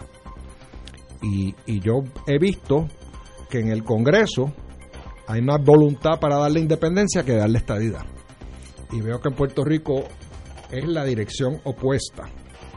Y estamos en, una, en un tranque donde creo que el momento es propicio para plantearle al Congreso y a la presidencia una nueva ley de relaciones federales. Hemos hablado, no fui yo, Antonio Weiss habló hasta una enmienda a la Constitución, la enmienda 28, eh, que permita pactar fuera de la cláusula territorial. Eh, y yo he estado planteando una nueva ley de relaciones federales que elimine la sección 9 de la ley de relaciones federales actuales, donde el Congreso eh, puede aplica las leyes sin Puerto Rico decir nada. Eh, pero, pero esto es como que objeto de un programa mucho más largo. Señores, desgraciadamente nos, nos hemos quedado corto de tiempo. Yo quería, y obviamente tiene que regresar. A la Junta de Supervisión Fiscal. la, Junta es mi, mi, mi bebé. Y además, después de Sánchez Valle, después de Promesa, ¿qué queda de aquel Partido Popular bajo el ELA? Me gustaría en otro en otro futuro. Por eso Ponle fecha y tú, yo vengo aquí y lo, tenemos esa discusión. Me agrada mucho tu disponibilidad y sabe que aquí tiene la puerta abierta. Tu tío, Suris, de allá. Tío Tony. en las montañas de Colorado. tío Tony, Rey da Pena, que me estaba escribiendo aquí. Eh, gente, mucha gente buena. Señores, gracias. Hasta mañana. Gracias Muchas gracias por venir con nosotros. Gracias a ustedes.